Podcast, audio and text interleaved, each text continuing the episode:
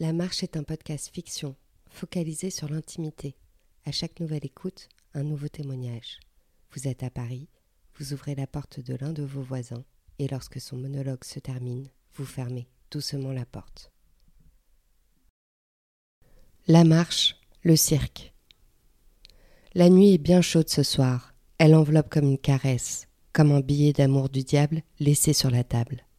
La femme est presque nue, habillée par les cendres, les seins collés sur la pierre. Elle a le corps cassé d'une tension trop intense qui a duré trop de jours et d'un peuple qui l'a déjà tué. Les cheveux déjà coupés, pour ne pas gêner la sentence, elle a les mains recroquevillées, abîmées par l'insalubrité des lieux. On l'a dit fiévreuse depuis plusieurs jours, mais nous ne l'aidons pas. On l'entend hurler dans son sommeil, mais aucun ne lui apporte de l'eau. À quoi bon? C'est l'avant-veille. L'énervement général s'est tu. Après des jours entiers d'audience, tout le monde y est allé de son commentaire. On avait l'impression qu'elle portait en elle la mort de tous nos enfants de la guerre. J'aurais voulu faire partie d'un cirque, plutôt que de me retrouver là en sueur froide. J'aurais voulu faire partie d'un cirque, voir les multiples couleurs se dégager des projecteurs, toutes ces couleurs tamisées par un voile noir, un voile noir impénétrable. J'aurais voulu entrer par le tapis rouge, pousser les rideaux cramoisis poussiéreux et entrer en scène sous la voix de Monsieur Loyal. D'un pas assuré, vers le vertige, j'aurais voulu sentir la chaleur calfeutrée dans ce chapiteau, j'aurais voulu entendre le rire du public, toucher la saleté des animaux, être imprégné par l'odeur miteuse des roulottes.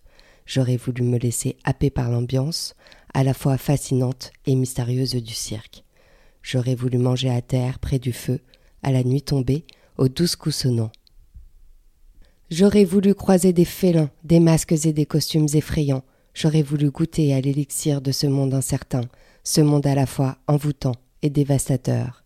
J'aurais voulu tomber d'amour pour mes compères artistes, ils m'auraient angoissé comme personne, mais je n'aurais jamais su leur résister.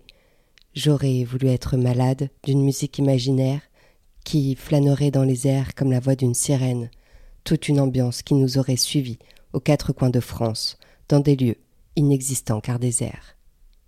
Je voulais me mêler à la faune et à la flore, au sable de la piste, à la folie des décors. J'aurais voulu être la vedette du fil, la funambule légère qui se tortille sur le fil, qui joue à la poupée, qui ne tombera jamais. J'aurais voulu être suivi du regard par ceux qui ne me regardent plus. J'aurais voulu les faire rire, les faire rire aux éclats.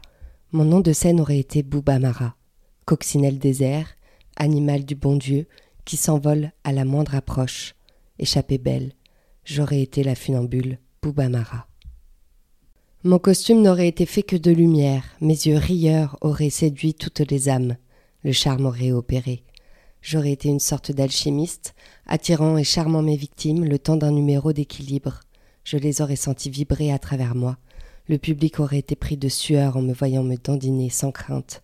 Toutes les âmes auraient eu peur pour moi, peur de me voir tomber, de me voir à terre, abattue, sur la terre battue du sol, et si jamais cela avait été le cas, elles auraient hurlé de souffrance en me voyant tomber, comme la mort d'une étoile, elles se seraient senties concernées, animées, dévastées. Il y a cet imaginaire que je m'offre, encore, et dans lequel je baigne, et puis il y a ces murs froids, vieux, humides, qui m'enferment et qui m'oppressent.